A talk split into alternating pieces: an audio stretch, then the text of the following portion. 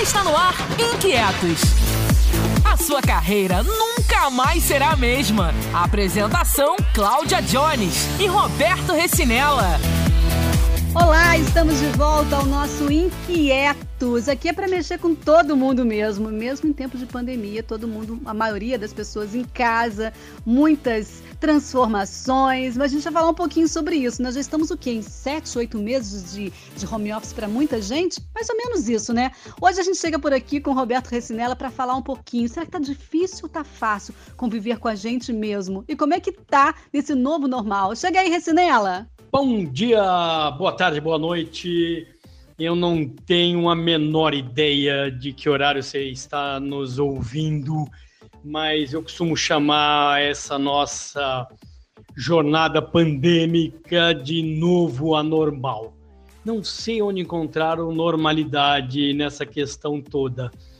Você tendo que enfrentar você mesmo, um monte de mudança ao mesmo tempo, um terremoto, um tsunami no planejamento de todo mundo, no âmbito pessoal e profissional e é isso que vamos bater um papo hoje, inquietos.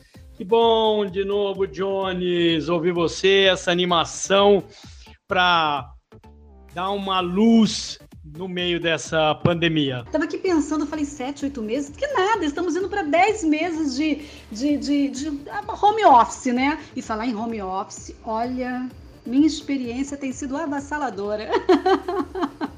É cachorro latindo, é filho entrando e falando: mãe, é, posso não sei o quê? Mãe, só um minutinho. Não, eu tô em reunião. Olha, eu vou te contar, viu? Como é que tá sendo por aí com você? Esse caos mesmo, porque eu tenho cumprimentado as pessoas e elas têm dado risada, porque eu tenho dado feliz pandemia para todo mundo, porque ela realmente daqui a pouco vai fazer aniversário. E a gente recebeu no colo essa questão de home office. Mesmo eu que já trabalho home office há muito, muito tempo, as coisas mudaram, porque tem que existir um preparo para tudo isso. E, e aí não é só você falar, parei de trabalhar em tal lugar e vou trabalhar em casa agora. Não, tem que estruturar tudo. É, reformular os network, os contatos, como vai fazer. E então eu confesso que eu comecei 2020 cheio de planos, um monte de coisa para fazer, e aí veio a pandemia e destruiu todo esse meu planejamento e eu tive que revisar e refazer, quer dizer, deu um trabalhão, quer dizer, mudou. E eu não sei se mudou para melhor ou para pior. Depende do dia, eu penso uma coisa, Cláudia. Eu acho que todo mundo tá assim, né, Recinela? Depende do dia, a gente pensa uma coisa. Mas não, mas eu acho que todas as transformações, todas as mudanças, ainda mais essas mudanças bruscas que a gente passa assim, algum aprendizado, alguma coisa a gente tira, sabe? Não é possível. As transformações vão acontecer. Muitas oportunidades que não, de repente, não, não, não haveria de acontecer, podem vir a acontecer, né? Por exemplo, vamos pensar aqui numa coisa. Eu sou aluna especial do mestrado da, de uma universidade federal aqui no Rio de Janeiro. E o mestrado é presencial. Foram obrigados a fazer isso online. Isso dá um pouco mais de acessibilidade para algumas pessoas, mas para outras não. Então, como é que a gente pode medir isso, equilibrar isso, né? Mas eu acho que algum ponto bom a gente tem que tirar disso tudo, não é possível. Você falou aí sobre o novo normal. Você acredita mesmo nesse novo normal? Ah, eu acho mais uma daquelas frases que pega de psicologia positiva para você se sentir bem. É, não tem nada de novo normal. É um novo normal. Tá tudo diferente. A gente tem que se adaptar. É, com certeza as mudanças vão vir e elas aceleraram. Então, quando veio a pandemia, uma coisa que foi boa nesse sentido é que nós percebemos que a gente investe muito pouco em ciência. Então tem que investir bem mais. E não é o Brasil, é o mundo inteiro. O mundo inteiro está rendido, ficou de joelhos com essa questão pandêmica. E também que nós achávamos que estávamos preparados para EAD, né, educação à distância, e não estávamos. Não percebemos que nós temos fragilidades enormes, e você citou a questão do mestrado, e você está tendo um, um desarranjo tecnológico. As pessoas não tinham tecnologia suficiente para montar tudo para o aluno que está de um lado e para os professores, mentores, influenciadores que estão do outro. Então, nós estamos num período realmente de transição e logo gera essa essa insegurança. É natural que aconteça. A gente quer ficar na zona de conforto, a gente quer saber o que vai acontecer e tal. E a gente está justamente num período que a gente não sabe. A gente não sabe nem a vacina se vai dar certo, se não vai dar certo. E a gente não sabe como vai ser 2021 agora que estamos terminando 2020. Agora, nós como seres humanos, temos uma coisa que é fantástica: nós somos muito adaptáveis. Claro, uns mais, outros menos. A gente pode até não gostar, mas que muita coisa que a gente acreditava que era essencial na nossa vida, a gente está repensando, tá. Tá acontecendo com você essa onda minimalista, hein, Jones? Menino! Vamos falar de shopping, shopping center. Eu vivia no shopping center. Cinema, cadê? sinto falta de nada. Claro que às vezes dá aquela vontade de encontrar com os amigos e, e, sabe, comer alguma coisa diferente e tal, mas olha, estou vivendo tranquilamente. No começo a gente fica meio apavorado, né? Mas deixa eu te falar uma coisa. O que, que mais está te incomodando nesse período assim pandêmico, Recinela? Você sabe, assim, eu acho que o que mais está me incomodando, assim, muito, é poder ver os meus amigos, sabe, me encontrar com eles, dar aquele abraço, Acho que isso está realmente me incomodando. Sabe, eu andei pensando, Jones, e o que me incomoda é uma coisa relativamente abstrata. Tá? É não poder poder, é não ter o livre, o livre arbítrio. É uma coisa até que parece meio infantil, mas é aquela questão. Antes você podia fazer o que você queria, você escolhia o que você ia fazer, se encontrar, não encontrar o amigo, que ia fazer, se ia no cinema, não ia, se ia no shopping, não ia. Hoje, você não pode fazer alguma coisa, então, esse, esse, você é cerceado aí daquela angústia de não poder fazer. Então, você não poder, por exemplo, decidir ah, num horário de final de tarde, vamos fazer um churrasco, vamos se reunir, aquela coisa, aquele ímpeto, e aí fazia, era divertido, era comum, né? E quantas vezes você deixava de ir, porque sempre tinha isso. E hoje você percebe que cada momento é único, né? Então, eu sinto falta de, de não poder poder fazer as coisas. Então, isso é, é, é interessante. Outra coisa que a, a, eu não me adaptei muito bem à máscara, sabe? A máscara me deixa quente e a respiração é meio complicada, né? E porque você respira, respira o próprio ar, né? Então você respira, acaba respirando um ar contaminado de monóxido de carbono, você hiperventila, e aí eu sinto falta do básico, não usar máscara, que hoje né, não usar máscara é praticamente uma rebeldia, né? É, impossível de ser feita no meio da pandemia. Né? Então, quer dizer, você se esgueirar sem máscara. É... Então, não usar máscara, olha que simplicidade. E a gente nunca usou. Agora que usa, é complicado. Faz sentido ou parece coisa de gente louca que já ficou muito tempo dentro de casa? É verdade. É uma, é, parece um ato de rebeldia mesmo, atentado ao pudor. E por mais que incomode, não tem como, né? A gente tem que usar. E aí eu penso assim, hoje eu estou em home office há quase 10 meses ou 10 meses.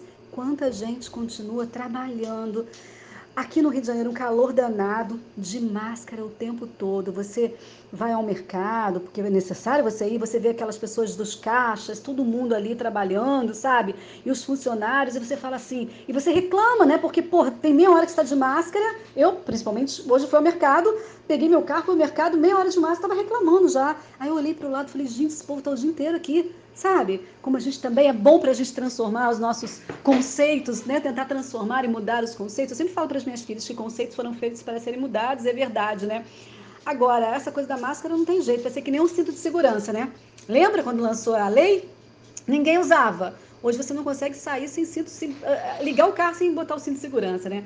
Mas deixa eu te fazer uma pergunta. A gente fala muito em, em, em, essa coisa do home office, em adaptar, não sei o quê. Mas será que é tão fácil conviver com a gente mesmo? Como é que tá o seu convívio com você aí, Recinela? Às vezes eu me pego e falo assim, gente, será que eu tô melhorando? Será que eu tô tentando olhar as coisas de outra forma, tentar conviver um pouco melhor comigo mesma? Sabe o que tem acontecido? Eu tenho falado com a minha esposa, eu gravo os podcasts, do entrevista, gravam muitos vídeos, tem as aulas e tal. E aí outro dia eu peguei falando com ela, você sabe que eu não aguento mais ouvir minha própria voz, né? Porque o que acontece? Você acaba tendo que, que se ouvir muito, né? Tanto a voz, aquela voz interna, né? Aquele self-talk, e, e, que você falando com você mesmo dentro da sua cabeça, como vídeos e os áudios que eu faço. O próprio home office é complicado porque você está sozinho, então tem, você tem que se reorganizar, tem que, que, ter uma nova visão de gestão de tempo, uma visão de planejamento organizacional, e existe um monte de dificuldade, porque você, para muita gente, no meu caso, eu já trabalho há muito tempo, então eu tenho bem separado isso, a vida pessoal e a vida profissional misturaram no home office, né? Como você falou, então tem cachorro, tem gato, tem filho entrando e você está numa reunião, está num webinar, é, em qualquer uma das plataformas você tem escolhido, estão cozinhando, bate panela, tem que lavar roupa, então você não tem estrutura dentro da sua casa montada. Então é complicado, gera um estresse nesse sentido e que acaba levando ao home office a um outro termo que é o Hell's Office, né? Fica um inferno isso, porque a pressão aumenta. Você tem percebido de vez em quando esse tipo de, de coisa, Cláudia? Meu amigo, eu adoro a minha voz para começar, né? Eu não tô nessa sua onda, não. Mas é, eu acho que eu tô aprendendo a conviver um pouco mais comigo, sabe? Como eu falei para você, tô tendendo a minha tendência é melhorar cada vez mais como, como convivência com as pessoas e comigo também. É porque aqui eu convivo com a minha filha, né? A gente quebra o pau o dia inteiro praticamente. Mas um quebra-pau assim, rapidinho, passou e passou e parou. Agora me fala, o que você aprendeu durante a pandemia? Você aprendeu alguma coisa, não aprendeu? Fala sério. Claro, Jones, aprendi um monte de coisa. Esse termo chama do it, faça você mesmo, né? Os americanos usam muito. É, então eu acabei, primeiro na parte profissional, eu tive que dar uma migrada para a mídia social, então eu tive que montar um micro estúdio para poder fazer as gravações, ter um fundo mais amigável, tá legal, qualidade, iluminação, coisas que eu não levava tão a sério, porque na verdade eu não estava focado nisso, eu fazia menos isso, né? Agora faço bastante, então eu aprendi a lidar com isso. Na parte pessoal foi muito engraçado porque veio bem esse do it. Então aprendi a fazer pão, é, melhorei as minhas receitas, porque como você está em home office, por mais que você trabalhe mais, você tem um tempo maior de convívio. Por quê? Porque o tempo que você usava para sair de casa, para viajar, para trabalho, é, para ir para o escritório, esse tempo ficou, home office ficou disponível. Você usa para alguma coisa. Então, aprendi bastante isso. É uma jornada de autoconhecimento muito grande, porque você tem que ter paciência com você mesmo, especialmente eu, que sou um impaciente de plantão, né? A frase que sempre tem, eu lembro de um quadro que tinha um mongezinho, quando eu tinha 10, 11 anos de idade, estava pendurado na parede do meu quarto, ele estava orando e dizia: Senhor, por favor, dai-me paciência. E embaixo estava: Mas tem que ser agora. E é bem a minha cara. Então, eu tive que aprender a lidar com essa impaciência. A velocidade dos outros não é a minha velocidade. Então, eu tive que me organizar nesse, nesse sentido.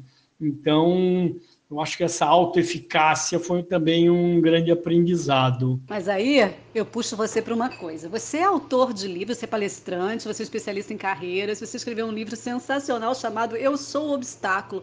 Há bastante tempo que você escreveu esse livro, né? E aí eu queria saber o que, que o conteúdo desse livro tem a ver com tudo que está acontecendo hoje, na vida de todo mundo, na sua vida, porque na verdade, o que, que você oferecia ali no, no seu livro? Um estímulo, né, para que a gente pudesse é, é, dominar os aspectos da nossa, qualquer aspecto da nossa vida, que a gente pudesse trilhar um caminho bacana, sabe? É, e, e, aí superar as dificuldades do dia a dia, transformar em oportunidades, tudo que está acontecendo agora, né? Então, eu quero saber qual a ligação que você faz com esse seu livro. Eu precisava te perguntar isso. Cláudia, fantástico você ter levantado essa questão. No Eu Sou Obstáculo, nós estávamos numa tranquilidade enorme. Ele já tem quase 10 anos de, de lançamento, numa outra realidade. E a gente percebe, a gente, quando está tudo bem, a gente pode terceirizar a culpa de tudo, né? Porque você está numa correria, a gente tinha uma correria enorme e ainda continua tendo no dia a dia, e aí você não assumia a sua responsabilidade, vamos, não falo só a responsabilidade de coisas que não dão tão certo, mas das coisas que dão certo. Então, você não assumia que você tinha rédeas de mudar a situação. E hoje Atualizadíssimo essa questão de eu sou obstáculo. Então, no caso, é você, com você mesmo, tendo que reinventar algumas das suas dos seus talentos, das suas habilidades, o que a gente chama hoje de soft skills. Na época não tinha esse termo ainda, para você se adaptar ao novo anormal.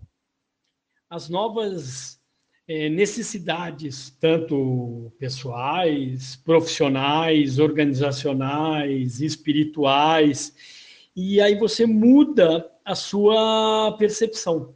E que me leva a uma das coisas, a uma história que eu conto também no livro, eu tinha um quadro no, no meu quarto, minha mãe mandava muito quadro para mim, mensagens e tal, e era um orangotango, ele estava triste, e aí estava falando assim: agora que sei todas as respostas, mudaram as perguntas. Esse é bem o ambiente do novo normal.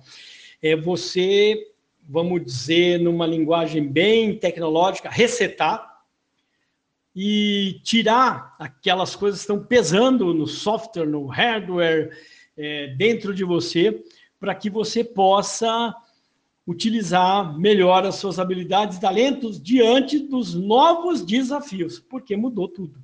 Né? Então é bem isso. Você acaba tropeçando em si mesmo. Né? E essa é a grande sacada do Eu Sou Obstáculo. E hoje não, não posso deixar de falar que está atualizadíssimo essa questão de como se enfrentar esse novo. É, eu me cobro muito, então essa cobrança acaba saindo pelos meus poros e indo para outras pessoas. E então eu cobro atitude, eu cobro de mim mesmo é, novos pensamentos, novos pontos de vista, porque senão você acaba realmente se desmotivando, porque você começa a não acreditar e você vai perdendo a sua crença em si mesmo. Aí pronto, Aí, para você entrar num, num roda-moinhas avessas, é um segundo. Por isso, eu sou o obstáculo. Respondido, grande Jones! Muito bacana, respondidíssimo, né? Eu tive que tocar nesse obstáculo porque você falou, tá super atualizado, né? E você que tem essa experiência larga em treinamentos motivacionais, né? Você acaba colaborando para que milhares de pessoas uh, modifiquem, né, sua forma de olhar para os obstáculos da vida. E aí a gente fala dos obstáculos pessoal, profissional, financeiro, familiar, enfim, qualquer tipo de, de obstáculo. E tenha uma atitude proativa, né? Avance em busca do sucesso, né? E aí que eu te falo, nesse exato momento, qual é a sua dica para quem está aí do outro lado? Eu, né, aqui. Como será o nosso amanhã? Não, né? Como será o nosso agora?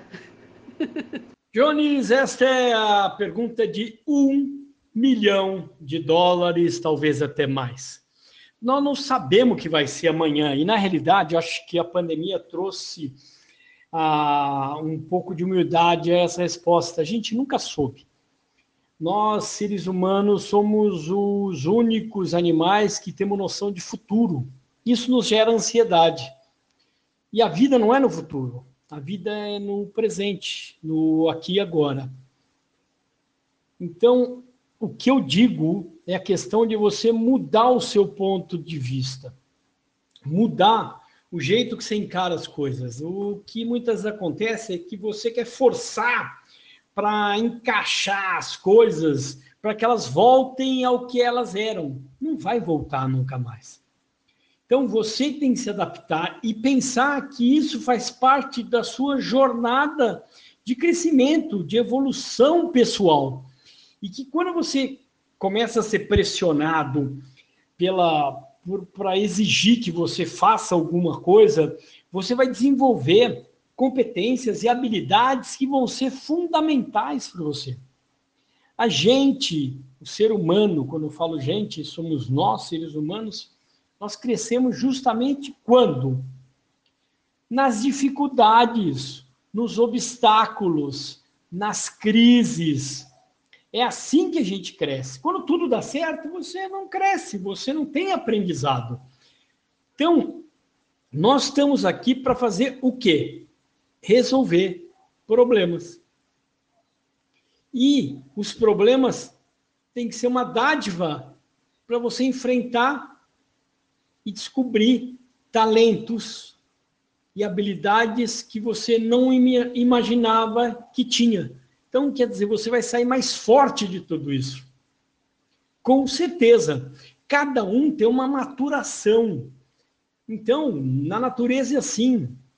Cada planta, cada animal tem uma velocidade de crescimento, uma velocidade gestacional, uma velocidade para frutificar, e não é diferente com cada um de nós. Então, as pessoas vão se adequando em ritmos diferentes.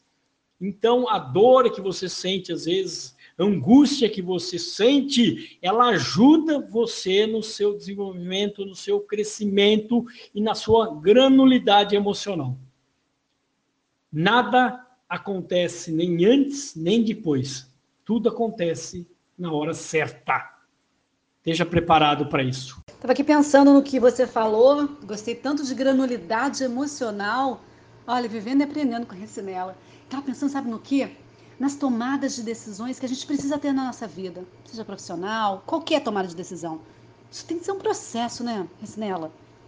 Tem que ser um processo. Perdão. tem que ser um processo. Como é que esse processo deve ser, tem de ser, para que seja um processo é, é, totalmente formado com todas as etapas? Jones, isso é o grande desafio da inteligência emocional. Quando a gente fala em granularidade, a gente está falando nos mais pequenas variações emocionais que um ser humano tem. Então, imagina assim: você pega um pintor, né, e pergunta para ele sobre cores. Se você perguntar sobre variação do vermelho, você vai descobrir que tem inúmeras variações do tom vermelho, do tom azul. E aí, a granularidade saiu disso. Quando você não está legal, eu pergunto, como você está, Cláudia? Você fala, não estou não tô legal. O que não está legal? Qual que é a, a, a, razão? Qual a emoção que está trazendo? Então, quanto mais se conhecer cada um dos aspectos da sua emoção, mais preparado você está para lidar com ela, com as suas emoções.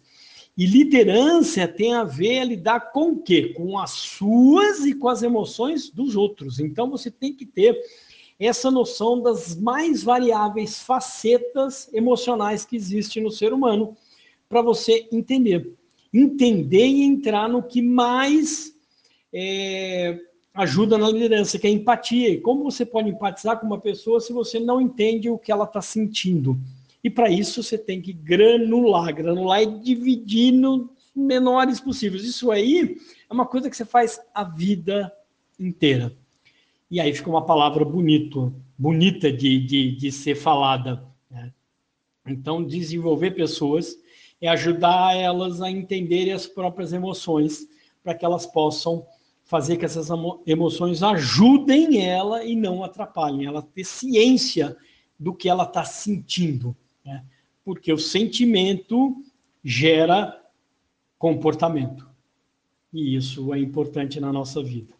É importante dizer, Jones, que Quando eu toco no aspecto liderança, não é porque ele caiu do nada, é porque a primeira liderança, o que eu chamo de liderança básica, essencial, é a liderança de si mesmo.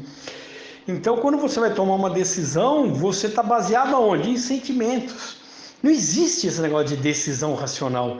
Quando você for tomar uma decisão racional, a emoção já veio, então ela, base, ela, ela dá suporte para tudo isso. Então você tem que conhecer as suas emoções, o seu desenvolvimento da inteligência emocional, e isso é muito importante. Não, e eu concordo com você. Eu estava pensando esses dias, ontem, ontem, ontem, mesmo, sobre essa coisa da liderança, que a gente tem que liderar, liderar todas as situações da nossa vida. A gente tem que estar sempre liderando. E é importante mesmo. É, a gente está aí sem saber o que vai acontecer, né, meu amigo? Mas, por outro lado, a gente, como você falou, a gente tem que olhar e tirar o melhor, o melhor aprendizado que a gente puder tirar de todas as situações, principalmente da que a gente está vivendo agora, né? Eu, mais uma vez, agradeço muito esse bate-papo com você. É sempre bom falar com você, né? Sobre os nossos, as nossas coisas aqui, né? No Inquietos. Hoje a gente resolveu bater um papo nós, só nós dois mesmo. Fazia tempo que a gente não fazia isso só nós dois, né? Foi muito bacana. Eu acho que, que é por aí mesmo. Você tem mais alguma coisa que você gostaria de complementar para os nossos, os nossos inquietos que estão do outro lado? Inquietos de plantão. Essa é uma jornada extremamente pessoal. É um desafio que ninguém imaginava que enfrentar a pandemia, ninguém tem todas as respostas. Uns acham que tem, outros acham que não tem, e ninguém se entende. Então, nesse momento, muita calma, saiba separar o joio do trigo, não se deixe contaminar. A gente na, na roça fala em gravidade ouvido, então as pessoas vão contar uma história para você, a narrativa está parecendo lógica, você acaba acreditando nisso. Para, pense, tá? Tenha uma, uma visão crítica e tenha certeza que você vai sair melhor do que você entrou de toda essa situação. E essa angústia, muitas vezes, que você pode sentir, esse medo, essa insegurança, faz parte do, da vida. E nós vamos enfrentar tudo isso e tenha certeza que você tem habilidade, competência e granularidade emocional para enfrentar tudo isso. Ok? Fale com a gente no Inquietos e mande sinal de fumaça, nós vamos estar à disposição. Eu sou o Roberto Sinella, sucesso. Muito bacana esse nosso papo aqui, como sempre, né, Reci? Bom, a gente vai ficando por aqui. Não se esqueça de dar uma olhadinha aí nos outros episódios que nós temos sensacionais aqui. Tem pessoas que nós batemos papos assim longos, maravilhosos, que vai tirar muita coisa boa para sua carreira, para sua vida, inclusive, né? Então dá uma olhadinha nos outros episódios e aguarde novos episódios virão por aí sensacionais. 2021 a gente promete aquela movimentação, uma inquietude que você vai suportar. Um beijo muito grande para você. Desejo aí um feliz 2021 para todos nós, com muitas oportunidades de crescimento pra gente, tá bom? Um beijo grande. Obrigada pela sua audiência aqui no Inquietos. Espalhe pros amigos que o Inquietos é o podcast que vai mudar o jeito de levar a carreira. Mande sugestões para somos todos inquietos@gmail.com.